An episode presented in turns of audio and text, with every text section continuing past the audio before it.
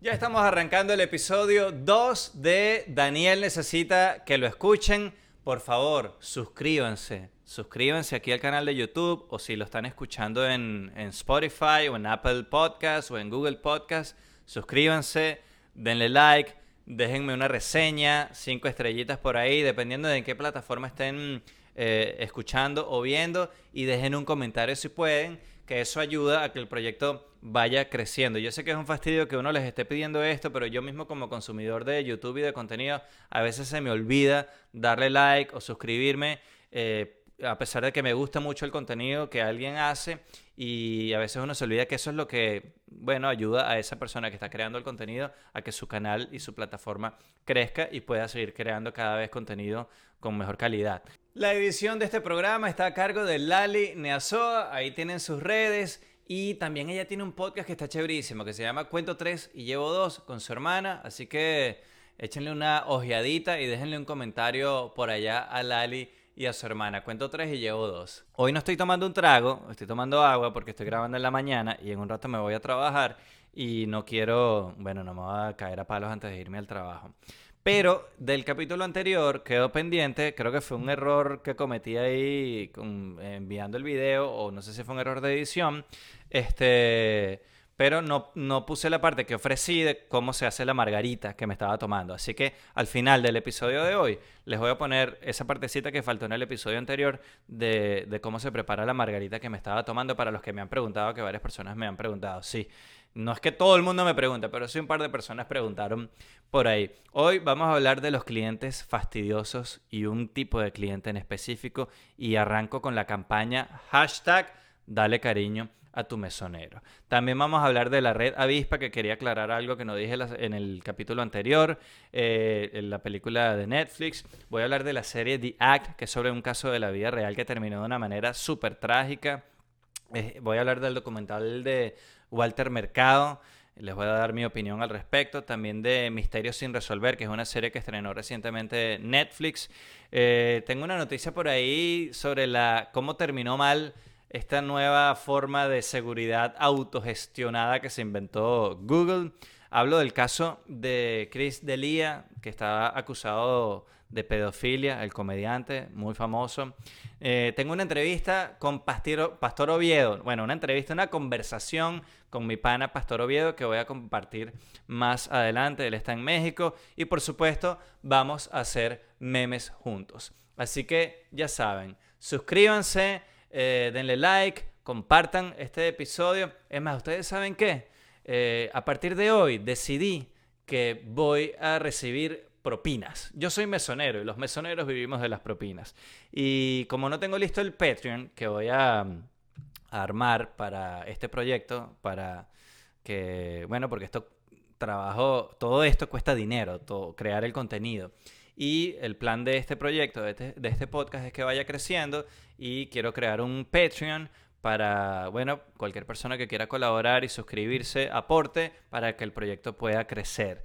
Y como ese Patreon no está listo, pero va a estar listo pronto, decidí que voy a recibir propinas. Si tú estás dispuesto o tú estás dispuesta a dar una propinita para que esté como una manera de decir, me gusta el proyecto, confío en ti y quiero que sigas adelante con el proyecto, eh, voy a dejar aquí entonces el PayPal.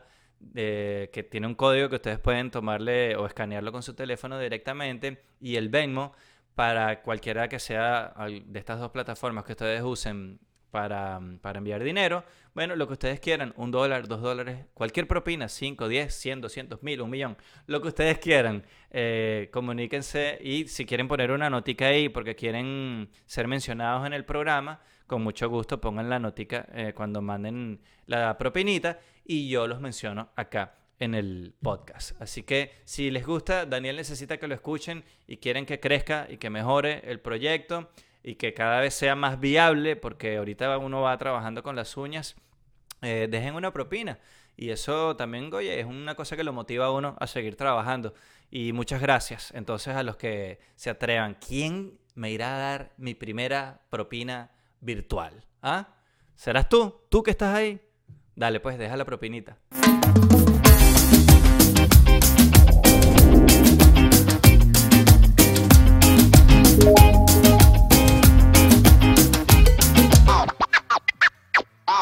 De los que cree que sabe hacer todo mejor que los demás, que piensa que en ningún lado van a hacer las cosas según sus estándares. Esto es contigo. Se supone que cuando uno sale a comer o recibe cualquier servicio, quiere dejar que otras personas que saben más que uno tomen control de la experiencia mientras uno solo la disfruta. Si no, no tendría sentido, ¿verdad? Aparentemente esto no es tan evidente para algunas personas.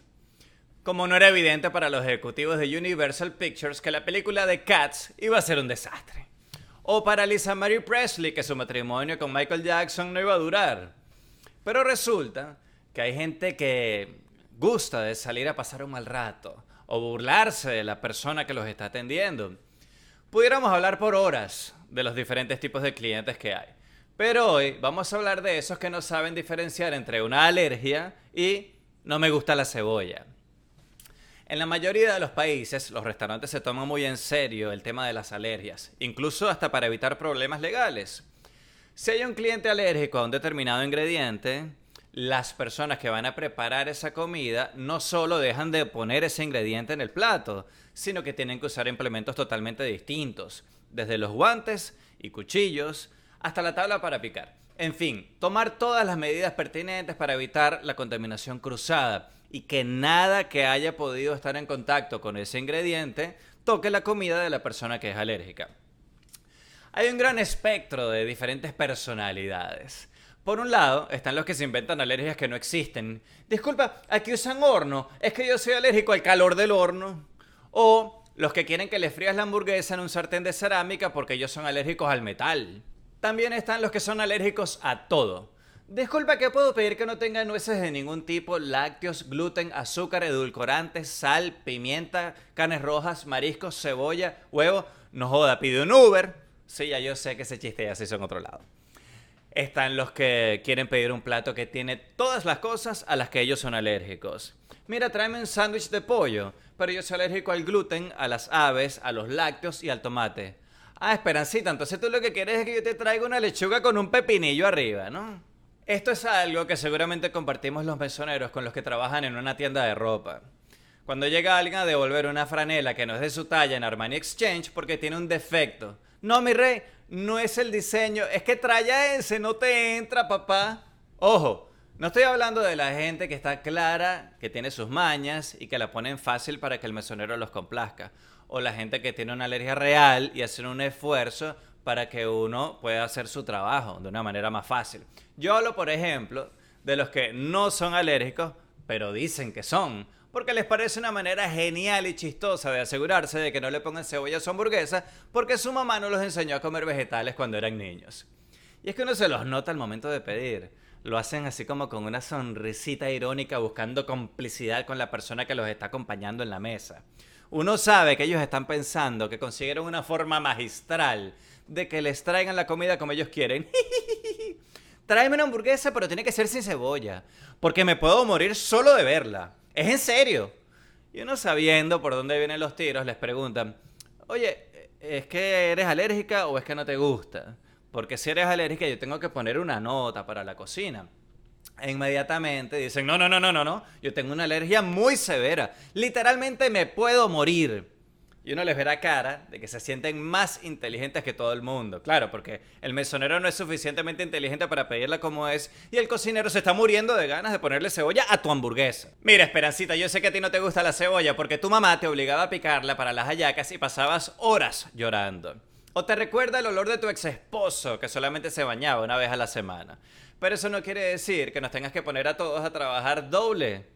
Si tú no confías en las personas que trabajan en un sitio lo suficiente como para prepararte la comida, como tú la quieres, por supuesto, te tengo una solución. No vayas a ese sitio, ve a otro que sí te inspire confianza. Punto.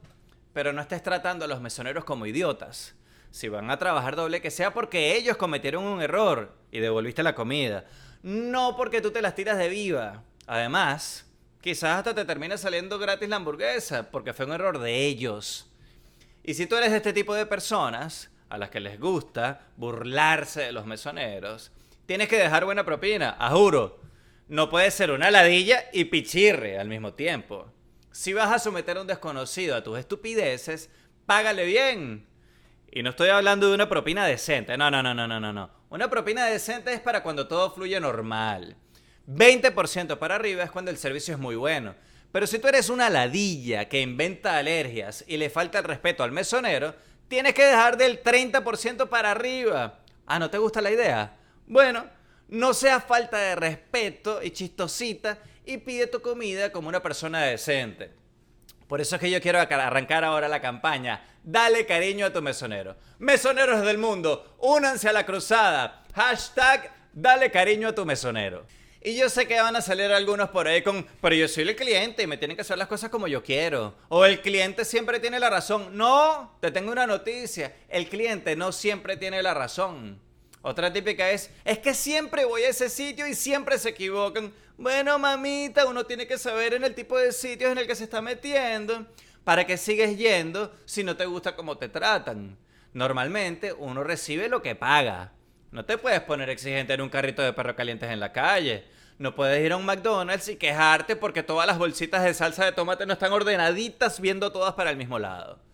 Si tú estás en un restaurante de dos mil dólares por persona, probablemente te van a picar la comidita y dártela en la boquita si tú se los pides. A lo que voy. Siempre se equivocan en un lugar al que siempre vas. Probablemente estás yendo un sitio que va acorde con la calidad y el servicio que tú puedes pagar. Y te tengo una noticia. Tu presupuesto no da para algo mejor. Imagínense ustedes que están sentados en su trabajo y los clientes están constantemente pidiendo cosas extras o diciéndoles cómo hacer todo usando una experiencia que tienen en un área que no tiene nada que ver. Vamos a suponer que tienes un courier y llego yo con mis geniales ideas de cómo deben ser los envíos y empiezo a pedirte que quiero que la caja vaya vertical, viendo, no sé, hacia el este en la mañana y al oeste en la noche. No te va a gustar, ¿verdad? Pero entonces, ¿por qué carajo tú quieres venir a mi restaurante y que yo te haga un té frío en la mesa como si yo fuera un bartender de Coyote Ugly? Si tú eres de los que cree que sabe hacer todo mejor que los demás, que piensa que en ningún lado van a hacer las cosas según sus estándares, tú no puedes ser cliente, ni en un restaurante, ni en ningún lado. Ya sabes, Dale cariño a tu mesonero, que se tiene que calar todas tus mañas. Ajá, como siempre hablo aquí en el podcast de contenido, de series que estoy viendo, de programas que documentales que me gustan. Este no es la excepción. También quería aclarar, creo que fue el episodio anterior, hablé de La Red Avispa, la película sobre el espionaje cubano mm, o los espías cubanos, que está protagonizada por Edgar Ramírez, venezolano, está Penélope Cruz también. Este, después de que yo hice el episodio anterior, vi muchos comentarios en Twitter de gente diciendo que era como propaganda cubana a favor del gobierno cubano. A mí la verdad es que no me pareció. Me parece una película normalita. Si la quieren ver, véanla. Si no, no, no la recomiendo así como la gran cosa. Está distraída. Yo no me sabía la historia. Yo normalmente cuando veo una película así que está basada en hechos reales y me parece interesante el caso, empiezo a googlear y busco la historia real, cómo fue, que uno sabe que está viendo una película, y no está viendo un documental. Este, y bueno, me entero un poquito más sobre el caso. Hay gente que dice que ponen como unos héroes a los espías, este, que es propaganda cubana, que lo del gobierno cubano quedan como unos reyes y, y los Estados Unidos no. Yo no lo veo así. Yo creo que cualquier persona medianamente informada con lo que es el gobierno cubano y lo que han hecho durante los últimos 60 años, tiene claro que son unos chauceros, pues, y este fue un show más que ellos hicieron. Este, pero hasta ahí. Eh, si la vieron, me gustaría saber su opinión. Comenten aquí abajo eh, sobre La Red Avispa, la película que está en Netflix de Edgar Ramírez, Penélope Cruz y mm, que habla sobre la, una operación de espionaje que hicieron los cubanos en Estados Unidos. También vi por ahí en Hulu Uh, terminé de ver que la había dejado por la mitad y la retomé una serie que se llama The Act, que es con Patricia Arquette. Ella es la de la que protagonizaba Medium, una serie que yo veía bastante, que era sobre una medium que ayudaba a, ayudaba a la policía de Phoenix a resolver casos. A mí me parecía, aunque el tema suena así como tonto, me parece que estaba muy bien hecha esa serie. Me parece que los guionistas y el director eran como malandros y le metían siempre veneno a los capítulos. Ella soñaba cosas que, que, ayudaban a resolver el caso, pero no estaban tan claras porque lo que soñaba eran, bueno, sueños así como abstractos que ella no entendía muy bien lo que, lo que eran o lo que significaban. Y tenía que ir en el camino descifrando la cosa. En este caso, ella protagoniza una serie que se llama The Act, que mm, trata sobre hechos de la vida real también. Y mm, es de un caso de una mamá y una niña que, mm, bueno, la niña tenía, padecía de muchas condiciones de salud y esta mamá, que también tenía problemas mentales, evidentemente, se aprovechaba de las, la condición de su hija para beneficiarse económicamente y manipulaba a la gente manipulaba a la niña, a la familia, a los vecinos y al público en general porque se hicieron famosas. Este, llegaron a recibir donaciones de gente que les mandaba plata, así, sin preguntar nada. Hasta una casa les dieron. Este, y luego el caso terminó de una manera súper trágica. Este fue otro caso, después de que terminé me puse a googlear y hay entrevistas de la vida real de la chama que está presa y bueno, véanla, porque no quiero seguir contando para que no para que no para no echarles no hacerles un spoiler, aunque ahí más o menos les hice uno, si lo hice me disculpen, pero bueno, un caso de la vida real, estuvo en las noticias. Este se llama The Act y está en Hulu. Si, si, les gustan este tipo de casos así de la vida real, eso está interesante. También vi el documental de Walter Mercado en Netflix, que leí muchos comentarios en las redes diciendo que era lo máximo, que Walter Mercado es lo máximo y tal. Yo lo vi por curiosidad. Cuando yo era niño, Walter Mercado era como una gran figura en la televisión latinoamericana. Yo lo recuerdo que a mí me gustaba mucho verlo, me daba como risa su estilo, con las batolas que se ponía y el pelo como se lo ponía y tal. Por un lado, he visto muchos comentarios con los que estoy de acuerdo que de la gente de la comunidad LGBTI que dicen que para ellos cuando eran niños, siendo ellos tal vez homosexuales o no sé, eh, o sintiéndose que no estaban cómodos en, un entorno eh, primordialmente heterosexual y ellos no se sentían así, al ver a alguien como Walter Mercado en la televisión, que era así como andrógeno y y que no se sabía si era una mujer o era un hombre, si era gay, si no era. Y él mantenía también un misterio detrás de eso, aunque para mí era más, bastante evidente su tendencia. Este, bueno, he visto gente que ahora de adultos forman parte de la comunidad LGBTI y que dicen que al ver a una figura así en televisión se sentían identificados, se sentían como, oye, yo no estoy, yo no estoy, yo no soy el único, yo no estoy tan mal, yo no estoy, no tengo por qué esconderme. Mira, ahí está alguien parecido a mí en la televisión. Por ese lado me parece positiva la carrera de, Walter Mercado. Pero hay gente que habla maravillas de él y en realidad a mí me parece que era un charlatán. O sea, era un tipo que mezclaba astrología con feng shui y, budismo y, cristianismo y, claro, el mensaje siempre fue positivo. Eso hay que, hay que reconocérselo. Él siempre hablaba de amor y de positivismo y de vamos para adelante. Nunca, nunca decía cosas negativas sobre nada ni sobre nadie. Y eso también, bueno, es refrescante ver algo así en televisión. Pero hubo un momento en el que llegó a tener una línea caliente de estas de astrología y llegó a tener 4.000 videntes o psíquicos entrenados supuestamente por él que atendían las llamadas de la gente que costaban plata, la gente gastaba mucho dinero en eso, porque lo llegaron a conocer en todo el planeta. Y sale una mujer que trabajaba en el equipo diciendo, mira, ahí ponían de evidente hasta la señora que limpia en la casa, la ponían a atender el teléfono ahí a seguir un libreto. Entonces, bueno, para mí era un charlatán. También sale el problema con el manager, que yo no lo conocía. Yo sí me pregunté por qué desapareció de repente Walter Mercado. Ahí en el documental sale la historia del problema que tuvo con el manager. Este... Y también me parece como un intento de revivir la carrera de Walter Mercado. Claro, le salió, si esa era la intención, le salió mal porque Walter Mercado falleció ahí mismito después de que terminaron de grabar el documental. Entonces, está distraído. Eh, yo no lo veo así como lo ven mucho, que Walter Mercado era esta gran persona que ayudó a tanta gente y bla, bla. A mí me parece un charlatán. Este, un charlatán muy simpático y muy amable, pero un charlatán a fin de cuentas. Ah, pero yo quería verlo porque yo crecí viendo, cuando yo crecí en la televisión, una de las figuras más importantes era Walter Mercado. Y está interesante, un pedacito de la historia del entretenimiento eh, latinoamericano. Eso por el lado del documental de Walter Mercado en Netflix. También vi la serie de Unsolved Mysteries, Misterios no resueltos o Misterios sin resolver, creo que se llama en español. Este, mm, es malosa. Están bien aburridos los casos. Lo que pasa es que este Misterio sin resolver es una serie de un programa de televisión que tiene años acá en Estados Unidos, en los que básicamente la intención original es buscar casos que los familiares de la víctima o, alguien tiene algún caso que la policía no le ha prestado atención o que no hay suficientes, perdón, suficientes pruebas para investigarlo.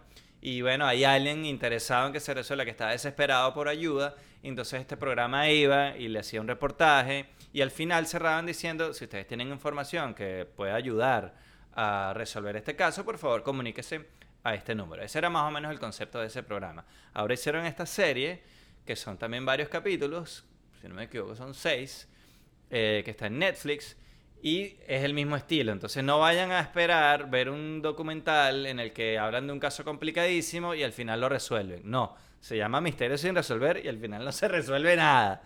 Y los casos son bien aburridos porque muchos de ellos son casos en los que la policía dice, mira, pana, es el cuerpo de esa persona se consiguió en tal sitio, estaba ahí, ese día llovió, no hay ninguna prueba, yo creo que esa persona se emborrachó y se ahogó por poner un ejemplo inventado. Y entonces sale la hermana o el hermano o un familiar o la mamá diciendo, no, él lo mataron porque yo una, alguien me dijo que lo había visto en una fiesta en no sé dónde. Es como muy así, muy, muy, muy superficial, una investigación muy superficial. Hay un par de casos que sí están interesantes. Hay uno que es en Francia, de un tipo que mató a toda la familia y se desapareció y, y nunca apareció, que está bien interesante el caso. Hay un caso que es el último capítulo también que está bien interesante de una mamá con las hijas y los esposos de la mamá, que tuvo como cinco creo. No quiero dar mucho detalle porque eso sí está interesante para que lo vean. Entonces, si no quieren perder su tiempo y además es una serie que pueden verla mientras están haciendo otra cosa, mientras están doblando la ropa, que lavaron, este, pero si no quieren verla todo y perder todo ese tiempo, vean el capítulo que es en Francia y el capítulo, el último, que es una, de un caso con las mamás y, la mamá y las hijas. Este, hay uno que parece una comedia, que es de un supuesto episodio de unos ovnis que se vieron en algún momento dado, de unas personas que hoy son adultos, pero en ese momento cuando supuestamente pasó, se vieron estos objetos, estos ovnis, este, ellos eran niños. Entonces salen personas que ahora son adultos contando algo que vieron cuando eran niños o que ellos creen que vieron cuando eran niños y la verdad es que eran el chiste del pueblo y creo que ahora con este documental van a ser el chiste del planeta. Este, si quieren reírse un rato, a mí ese me pareció cómico, a pesar de que la intención no es de comedia. Pero hay uno que es de los ovnis. Eso con misterios sin, sin resolver. Voy a hablar de una información por ahí que, me llamó la atención, de una noticia en que este, esta ciudad gigante que tiene Google, creo que es en California, donde están sus centros de operaciones, eh, hicieron una nueva regla de seguridad que es que cualquier empleado le puede pedir el carnet a cualquier otra persona. Estamos hablando que esto no es que es un edificio, ¿no? Es un, como una ciudad, que todo es Google. Este, entonces, la regla es que cualquier empleado, cualquier persona que trabaje ahí, puede ver a otra persona caminando en, algún lugar de las instalaciones o de las áreas de este complejo y pedirle el carnet para, por razones de seguridad, para asegurarse de que no es alguien que entró de afuera sin permiso. Entonces, ¿qué pasa cuando se le da poder a todo el mundo y no se tiene claro quién es la autoridad y quién no? Bueno, empieza, empiezan a surgir nuestros complejos y nuestros estereotipos afloran. Resulta que, adivinen ustedes a quién le estaban pidiendo el carnet cada cinco minutos. Exactamente, a los negros y a los latinos. Entonces resulta que los blancos, cada vez que veían a un negro caminando o a un latino caminando en, la, en algún lugar del, del complejo, le epa, dame tu carnet, confírmame que tú eres un empleado de aquí. Porque como no hay un vigilante de seguridad, sino que ahora todos somos el vigilante, entonces todo el mundo se siente con poder de discriminar al otro. Este, por supuesto, la medida, la regla la echaron para atrás. Y a mí me, siempre me han llamado este tipo de medidas o de intentos así como hippies de, bueno, todos nos vamos a autovigilar, eso no funciona. Uno no le puede dar poder a huevones. Uno no puede este, darle esa autoridad a alguien que no está entrenado para ejercerla o que no está preparado para ejercerla. Por eso es que, bueno, hasta en política es así. Uno termina muchas veces países terminan eligiendo a alguien que evidentemente no está preparado para manejar un país. Y bueno, todos conocemos, especialmente nosotros los latinoamericanos, la historia de lo que pasa cuando elegimos a alguien así. Y hay en unos países que no son latinoamericanos y son de primer mundo que están cometiendo ese mismo error. Les voy a poner otro ejemplo sencillito. Yo vivo en una, esto se llama una comunidad cerrada. Este, o sea, hay una garita y hay varias calles y hay varios edificios chiquitos con todos los apartamentos. Entonces hay un condominio que administra el, el bueno, las cosas del, condominio. Se encarga de la seguridad, de la piscina, de cobrar, de todo el rollo, ¿no? Este, resulta que aquí te pueden poner una multa por exceso de velocidad, por ejemplo. El límite de velocidad son creo que 15 millas dentro de, las callecitas de, de, la urbanización. Este, si te paras, estacionas mal, tú no puedes estacionarte con el carro, con la trompa del carro viendo hacia afuera. Tienes que estacionarte de frente a tu apartamento para que se vea la placa por detrás. Aquí en Estados Unidos los carros nada más tienen placa atrás. Este, mm, si te estacionas mal, te ponen una multa. Cosas así, que es muy común acá en Estados Unidos que haya reglas en donde tú vives de ese tipo. Pero entonces hay unos vigilantes que no están preparados para eso. O sea, ibas a exceso de velocidad. Ajá, ¿a qué velocidad ibas? ¿Dónde está el radar? Eh, que tú me, o la pistola que tú me mediste la velocidad a la que yo iba. Entonces ese día, cuando te ponen una multa, tú tienes que ir a una audiencia. Este, en pleno coronavirus, te hacen ir a un sitio a reunirte con, con una junta, este, más las otras personas que también van a, la audiencia que tuvieron multas también. Entonces ese día yo pensé que yo iba a estar casi que yo solo con la junta ahí. Resulta que había como 15 personas a las que le habían puesto multa que iban a protestar su multa, que por qué se la pusieron. Claro, si no vas a la audiencia, tú puedes no ir y pagas tu multa ya. Pero en mi caso me la pusieron porque el carro estaba parado viendo hacia adelante, pero porque yo me había quedado accidentado sin batería. Entonces no pude auxiliar el carro, lo empujé, luego no lo pude prender, no lo pude arrancar, era de noche, y lo, lo empujé otra vez para atrás para poder dejarlo con, el, con la parte de adelante eh, que estuviera en una zona más cómoda para poder traer otro carro después y auxiliarlo este, también me pusieron una multa. Entonces fui a, echar el cuento de por qué el carro estaba parado así. De hecho, yo llamé a seguridad a avisarles y a pedirles ayuda a ver si tenían una batería, un cargador o algo eh, con el que me pudieran ayudar. Resulta que voy a la, a la audiencia, entonces en plena cuarentena, unos con mascarilla, otros sin mascarilla, y había un abogado que vive aquí al que le habían puesto una multa que fue a reclamar y el tipo fue con la ley y toda la vaina. Yo, fui, yo no llevé ni un papel, este tipo se llevó una, un expediente así. Y había otro tipo que tenía como 700 dólares en multa. Este, entonces, todos nos pusimos, todo el mundo hablando ahí mientras esperábamos a que nos atendieran, porque además nos atendían uno por uno en una, a puerta cerrada, en pandemia, te estás reuniendo con unos extraños para discutir una, una multa que puso un vigilante que pasó por ahí sin saber lo que estaba pasando y pum, y puso la multa y ya. Este, entonces, ¿con quién es la audiencia con otros tres vecinos que no son parte de la junta directiva del condominio, sino que son tres vecinos, no sé si son voluntarios o qué, es que no saben nada del derecho, de leyes ni de reglas, y que no saben nada de administrar una propiedad y unas reglas y unas multas de tránsito internas, este, entonces tú vas ahí como a convencerlos de que, de que te perdonen la multa, pues.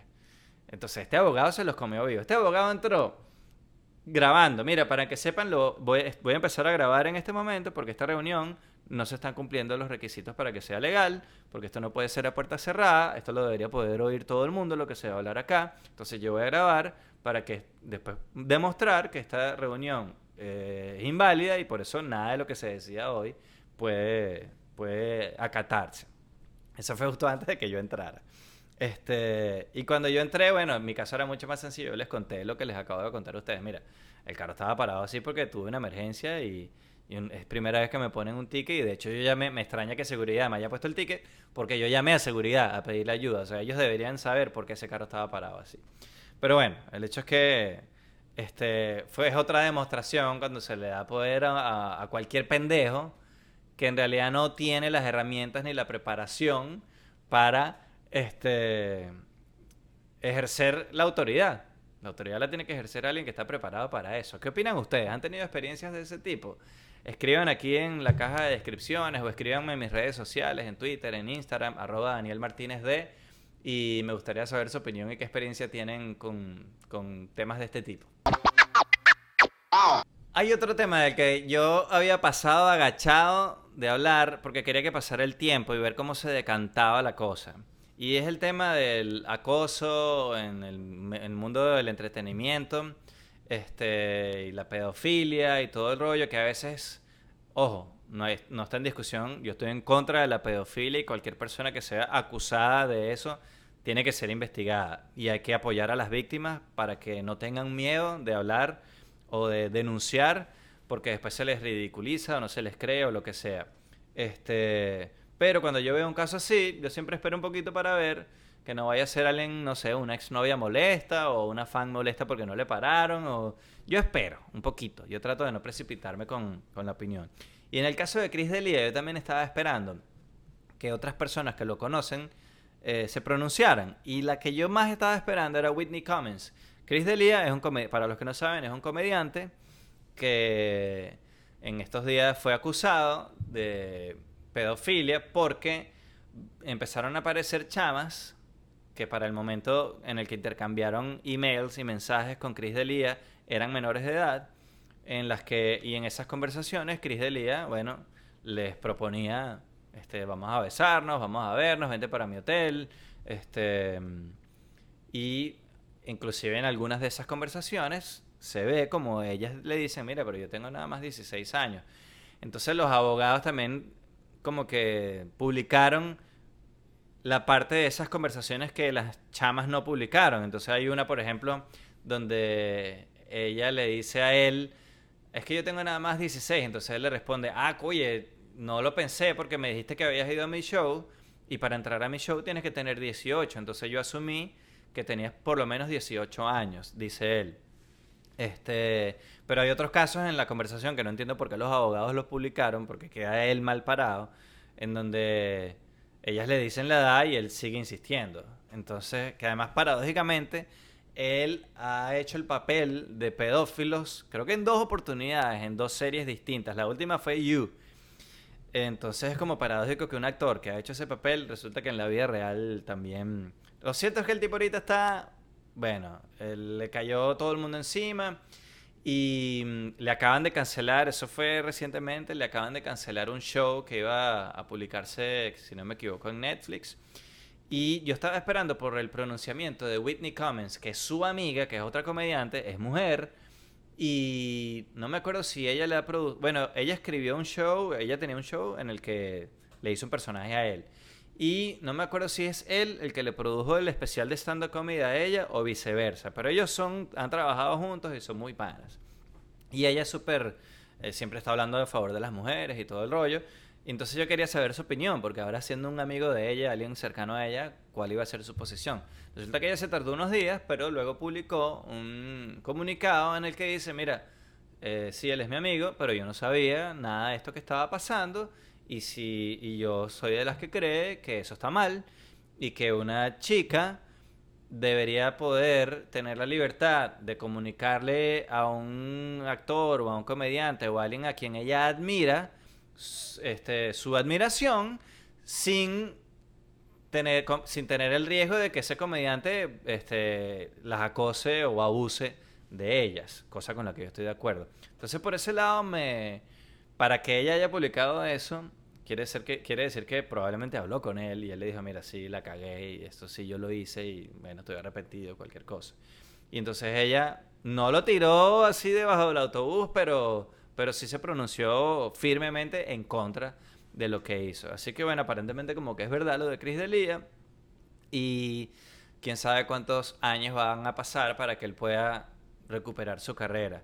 A mí nunca me ha gustado su, humor, la verdad que lo he visto porque he escuchado a otras personas alabando su trabajo diciendo que es muy bueno y he visto un par de especiales de él y no me gusta el humor de, Chris D'Elia. La primera vez que yo lo vi creo que fue en el roast de Justin Bieber, porque creo que él es el comediante favorito de Justin Bieber. Este, así que, ¿qué opinan ustedes de estos casos de acoso de figuras públicas a sus fans? Este, no sé, ¿saben de algún caso parecido? ¿Creen que Chris D'Elia es culpable? ¿Creen que no? Este, ¿Creen que hay que investigar? ¿Creen que hay que creerle automáticamente a las víctimas? Quiero saber su opinión. Comenten acá abajo o en mis redes sociales. Hoy mi invitado es un gran pana, un tremendo actor, modelo, locutor, host de televisión con quien he compartido en varios proyectos. Creo que el último fue una obra de teatro en Venezuela que se llamaba Amores de Barra, que la hicimos un pocotón de años. Y el, bueno, la cantidad de anécdotas que tuvimos girando con esa obra fue es incontable. Y es un tipo súper talentoso, es un tipo súper gracioso y lo llamé para entrevistarlo por 10 o 15 minutos para este episodio y terminamos hablando como por dos horas y media, pariendo con el Zoom y grabando por aquí, grabando por allá para que la calidad del audio fuera buena, para que la calidad de la imagen fuera buena, porque él está en México. Y al final creo que lo logramos y hablamos tanto que creo que vamos a tener que usar una parte de la entrevista para el episodio de hoy. Y yo creo que vamos, da para publicar quizás dos bonus por ahí entre un episodio y otro de 10 minuticos cada uno con la entrevista con este invitado bien especial y es mi gran pana y mi gran amigo, Pastor Oviedo. Esto de grabar un podcast pelando bolas es duro, ¿no? No te quiero contar si alguno de nosotros dos estuviera en Venezuela. estos esfuerzos que uno está haciendo esto tiene que dar frutos de alguna manera. Esto para que ustedes, si alguien que nos está viendo en esta etapa, tanto el podcast de Pastor, el Para que Porfa y el, y el ¿cómo que se llama? El Ponte tú. Ponte tú. Este, y el mío, Daniel necesita que lo escuchen. Si ustedes están viéndolo en esta etapa, ustedes ya saben la, bola que pelamos para producirlo, así que les agradeceríamos mucho que se suscriban por lo menos, le den like, así no les guste, háganlo por lástima, este, háganlo por caridad, es una labor social. Y, y, tú ya tienes tu Patreon, yo no tengo el mío, lo voy a crear. Tienes pero, que crearlo ya, chamo, sin pensarlo, créalo, créalo no, ya de ya, verdad. Ya, esta semana, pero esta semana decidí, mientras alisto el, el Patreon, decidí que voy a aceptar propinas. Acuérdate que yo soy mesonero. Entonces voy a poner mi mi Venmo y voy a poner mi PayPal y el que quiera dejar una propina sin suscribirse, que deje una propina. Ay, qué buena esa idea lo del PayPal, porque yo tengo PayPal también, pero yo sé que, por ejemplo, en YouTube, en YouTube hay una vaina que yo he visto que alguien, hay gente que tiene una vaina que dice join. Join Ah, no de... tú- porque en YouTube tú te puedes suscribir, pero no sé cómo funciona. Suscribir de pagando, pero no sé cómo Sí, funciona. de hecho, tú le das al botón de alguien que tú estés viendo un video y le das al botón de join y te aparecen como unas tarifas allí que tanto por Ah. mes, no sé qué. Pero bueno, sí no vale la pena. Sé que existe, pero no lo he revisado. Pero yo voy a poner el link del PayPal y del Venmo.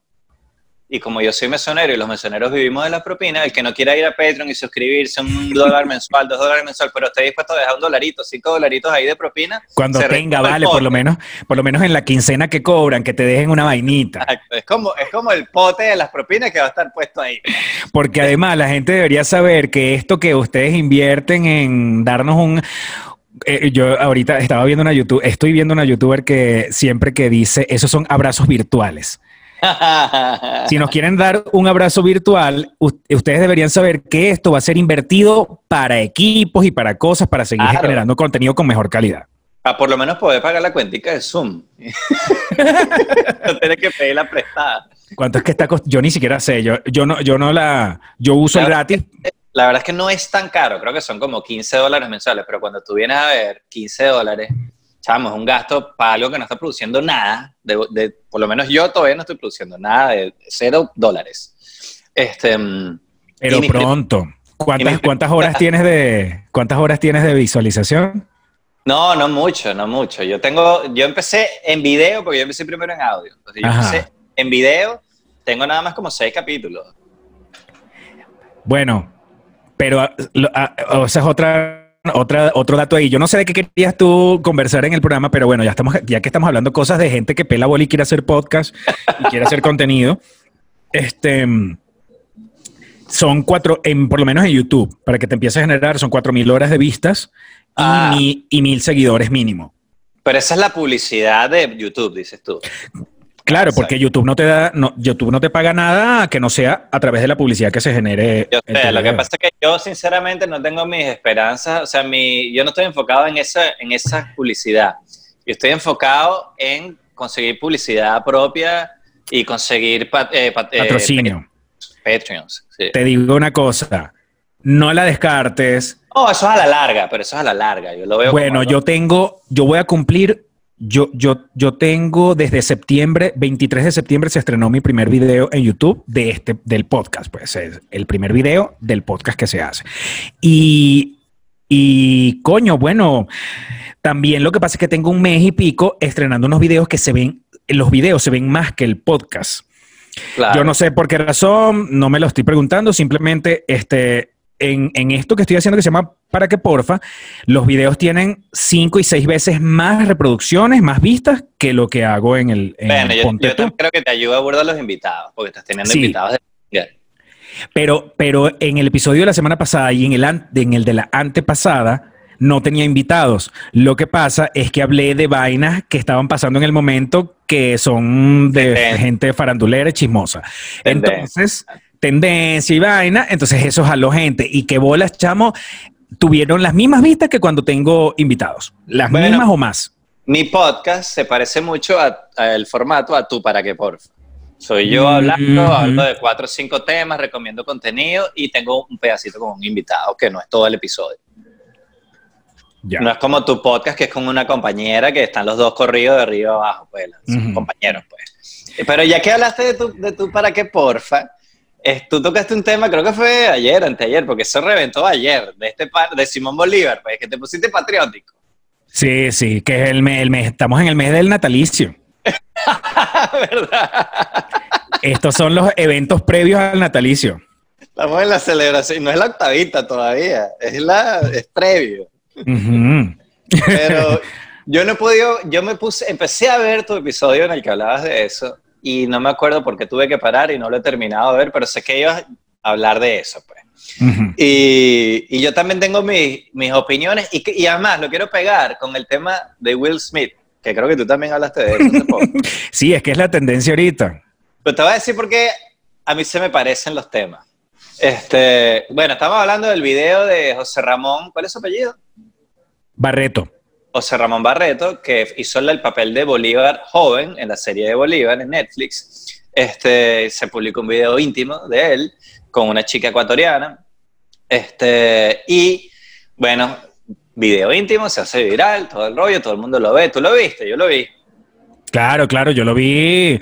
Estoy burda de curioso. No, y yo lo he visto realmente ya bastantes veces porque, bueno, un video bastante inspirador. Sí, Sí. vale. Por favor. Este, y me han llegado 7000 memes. Entonces, las conclusiones de la gente fue, le cayeron encima a ella, por perra, por puta, por lo que sea. A él lo felicitaron porque es un macho vernáculo. Ese es más o menos lo que yo he visto en las redes. No sé si a ti te ha pasado, si tu, time- si tu timeline es parecido. Este, y salió él este, a decir, mira, eso fue un video íntimo, es viejo, no le caigan encima a ella, oye, dejen el chalequeo, y si van a chalequear a alguien, si quieren me chalequean a mí. Entonces salió la gente, las fans de él, como, qué palo de hombre, ahora es más hombre todavía, ahora me gusta más porque asumió la cosa así y tal. Y a ella la siguen atacando.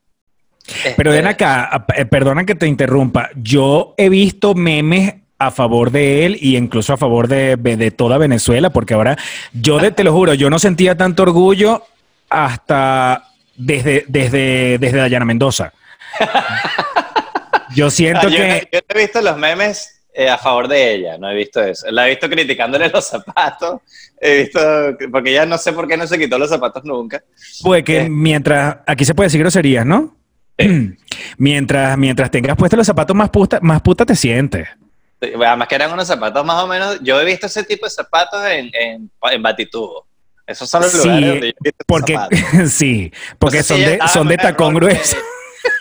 No Son de si tacón grueso y te- se te hace más fácil. Pero ella estaba acostada en una cama. Pudo haberse puesto unos zapatos de aguja, unos tacones de aguja, ¿no? Para verse no un poquito más sexy. ¿Esos son los zapatos que ella normalmente usa o si son los zapatos que ella eran para la ocasión, pues para el video? Ojalá, no sé qué es peor, si, se- si que sean sus zapatos de que usa generalmente o si los usó para el video nada más porque fue una mala elección. Yo pero espero pero que sean para el video, yo espero que sean Sí. para el video. yo no, yo no quiero jugarla por ese lado ni por ningún lado. Yo, yo más No bien vale, lo que puedo, chévere, lo que puedo rescatar positivo de ella, que es todo realmente, menos los zapatos, es este, es que bueno, que tiene una piel hermosa y que es una niña preciosa y que tiene, se deja dirigir bien, es, es- es- está bien, tiene buena dicción, o sea, eso yo, yo siento que es, hay, se nota que hay, eso es gente de televisión. Eso es gente Sí. de televisión. Hay- esa Sí, gente sí. sabe.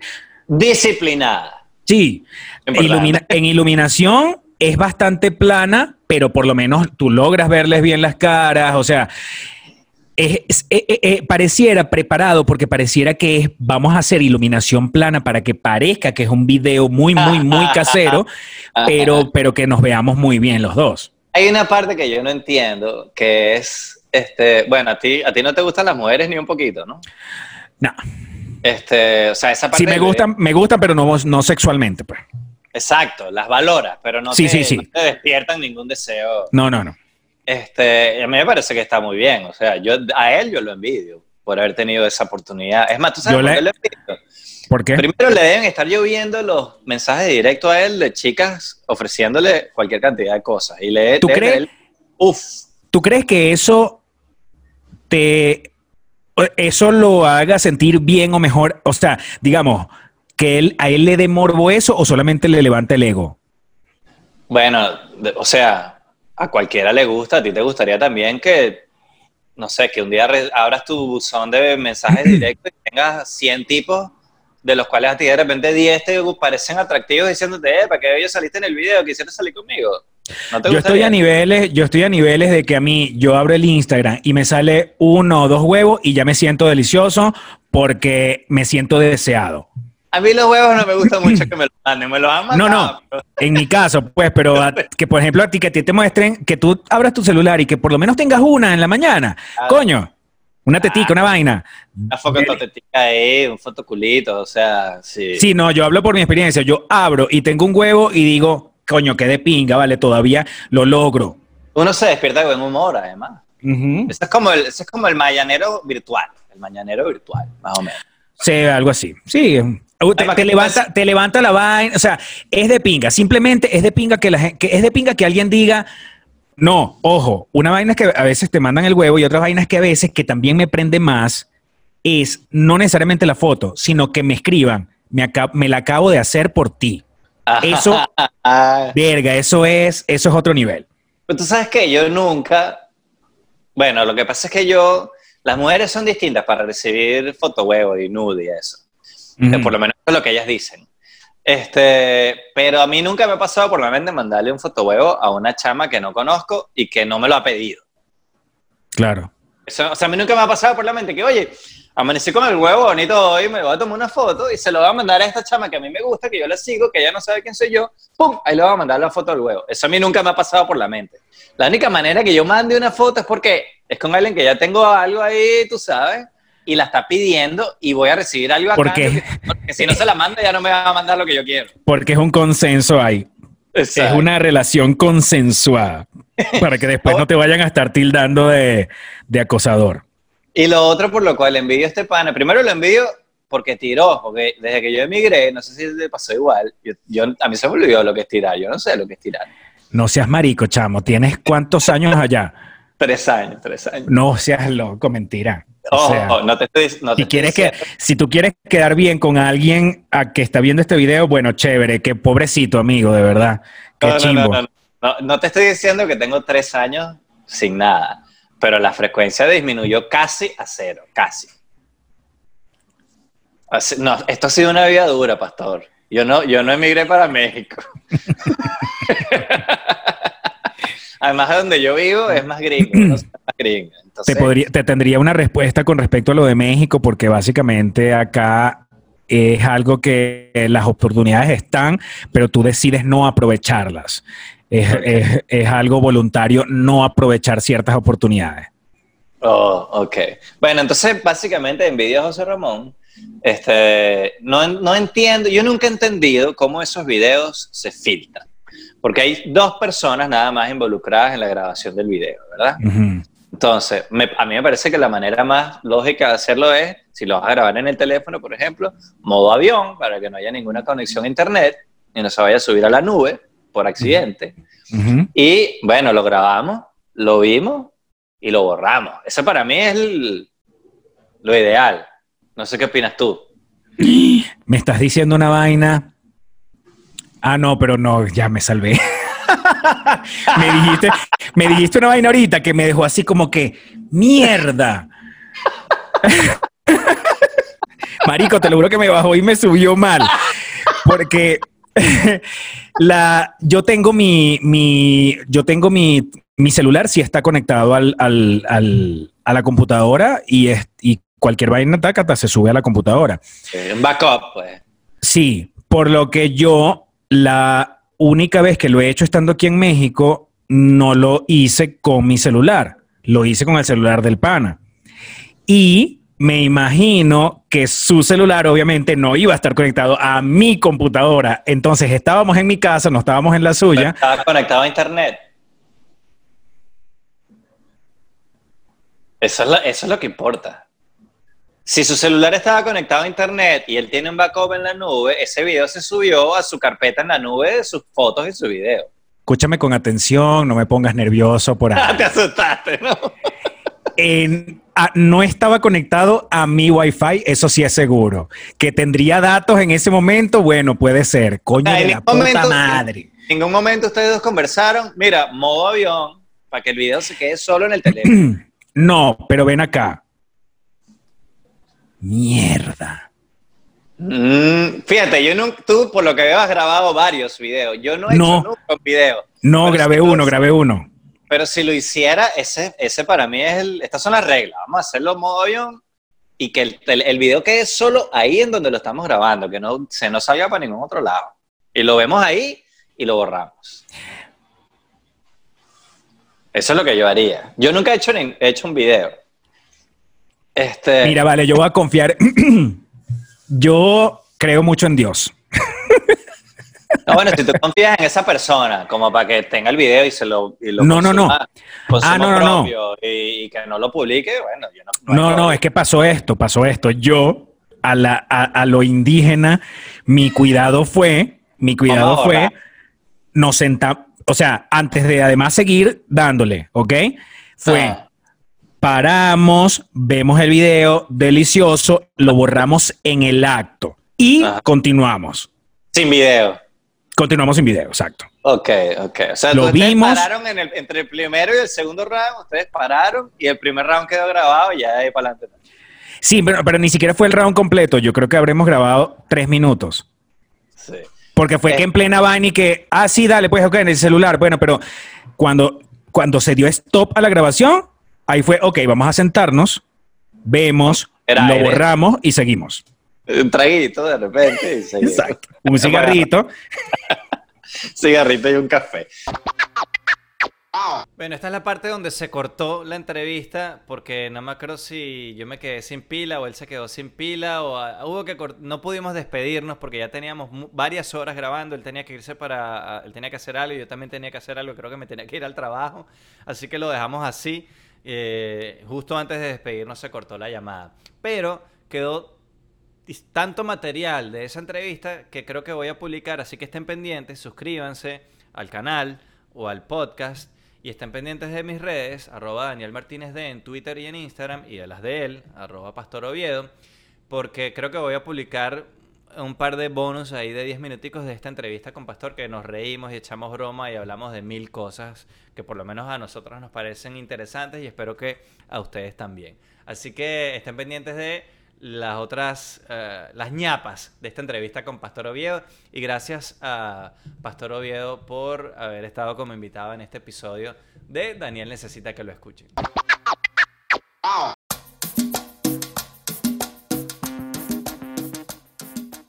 Mark Zuckerberg fue visto surfeando en el mar de noticias falsas propagadas por abuelitas en Facebook. Esa yo creo que era la ola de la gente que pide niños como pizza y se los come vivos. Por cierto, se tomó en serio lo del uso de la mascarilla en todo momento. Perro en Alabama declaró que su visita al taller mecánico acompañando a su dueño no fue tan divertida como las antiguas idas al parque de mascotas, pero que después de tener tres meses que no se huele un buen culo, Winston esta vez por lo menos le vio la alcancía al mecánico cuando se agachó. Felicitaciones a nuestra Hilda Abrahams por el estreno de su nueva película en Netflix. Dos potes de basura fueron arrestados por la policía del condado de Palm Beach por pelearse en la calle sobre si esa botella ¿Era de vidrio o de plástico? Felicitaciones a la promoción 2020 de comunicadores sociales, a los que les espera un gran futuro hablando de temas que no estudiaron en la carrera y haciendo videos en TikTok.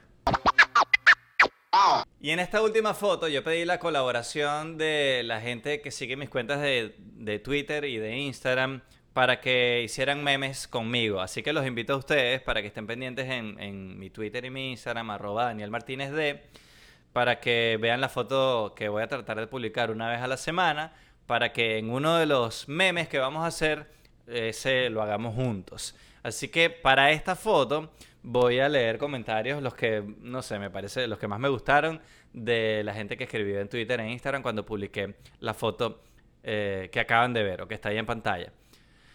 Por ejemplo, el, por ahí salió La Redondo 16 diciendo, la amiga tóxica preguntándose por qué siempre le va mal en el amor.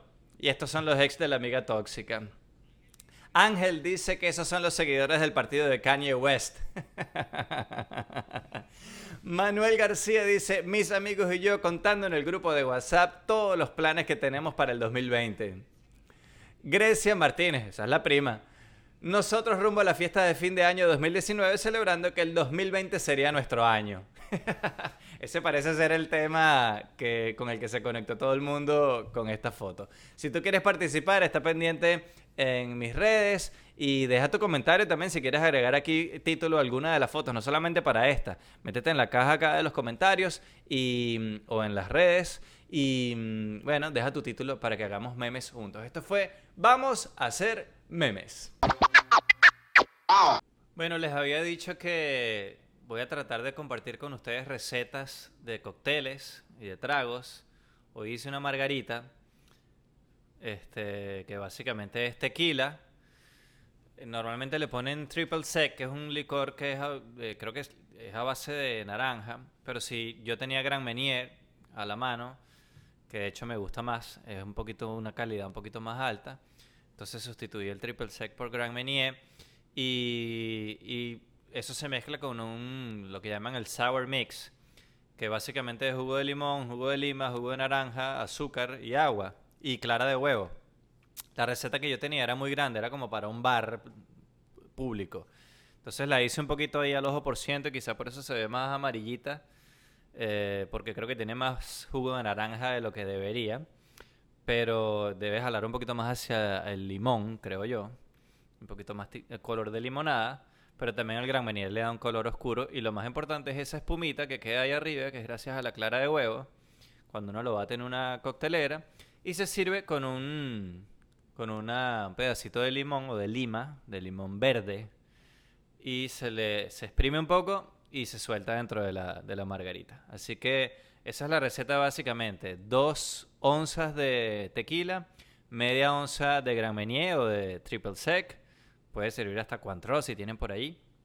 Este, y dos onzas y media de ese sour mix que ustedes van a hacer, que básicamente lo hacen al gusto de ustedes, qué tan dulce lo quieren, qué tan ácido lo quieren, con jugo de limón, lima, naranja, claras de huevo, agua y azúcar y lo baten. Y eso además lo pueden hacer con anticipación si van a tener una fiesta, una reunión, lo puedes hacer con anticipación y eso dura por lo menos 12 horas ahí en la nevera. Lo puedes hacer hasta el día anterior, entonces, si tú quieres. Así que salud, Margarita. Bueno, ya terminó el episodio 2 de Daniel Necesita que lo escuchen. Eh, esa entrevista o esa conversación con Pastor Oviedo eh, da mucho, dio mucha tela que cortar, así que estén pendientes porque más adelante voy a publicar de repente un par de clips más de esa entrevista que nos salieron al aire en el episodio de hoy. Eh, por favor, suscríbanse al canal de YouTube o si están escuchando en Apple Music, en Spotify, en Google Podcast, cualquiera que sea la plataforma que ustedes estén usando, suscríbanse, que esa es la única manera que este proyecto tiene para crecer. Denle like, compartan, dejen una reseña, cinco estrellas, por favor, comenten todo lo que puedan porque mm, eso es lo que hace que los videos cada vez tengan más vistas, el proyecto sigue creciendo, uno se motiva, uno sigue creando contenido y también uno mejora muchas cosas que hay que mejorar porque bueno, este proyecto está arrancando. Y como les dije al principio, decidí a partir de ahora, yo como soy mesonero, ya tengo mente de mesonero y los mesoneros vivimos de la propina, decidí que a partir de ahora voy a aceptar propinas en Daniel Necesita que lo escuchen. ¿Cómo? Bueno, a través de PayPal o de Venmo. Aquí tienen los, eh, los códigos para que escaneen, cualquiera que sea la plataforma que vayan a usar, PayPal o Venmo, para dejar una propinita. ¿De cuánto? De un dólar, dos dolaritos, cinco dolaritos, cien, doscientos, un millón de dólares. Los tienes ahí que te sobran. Mándalos para acá, que eso va a ayudar a que este proyecto siga creciendo. Y eh, me da curiosidad saber quién va a ser la primera persona que va a dejar una propina en Daniel Necesita que lo escuchen. Si quieres que esa propina se traduzca en un mensaje que yo diga, en el podcast, bueno, deja una notica. Yo creo que ahí PayPal y, y Venmo tienen la opción de poner una nota. Y si quieres que mencione tu nombre y te dé las gracias en público, con mucho gusto lo hago. Aclárame ahí cuál es tu intención en la propina y yo con mucho gusto te menciono en, un próximo episodio de Daniel Necesita que lo escuchen. Así que vaya, espero sus propinitas, espero sus likes, espero que se suscriban y hasta aquí llegó el episodio 2 de Daniel Necesita que lo escuchen. Chao.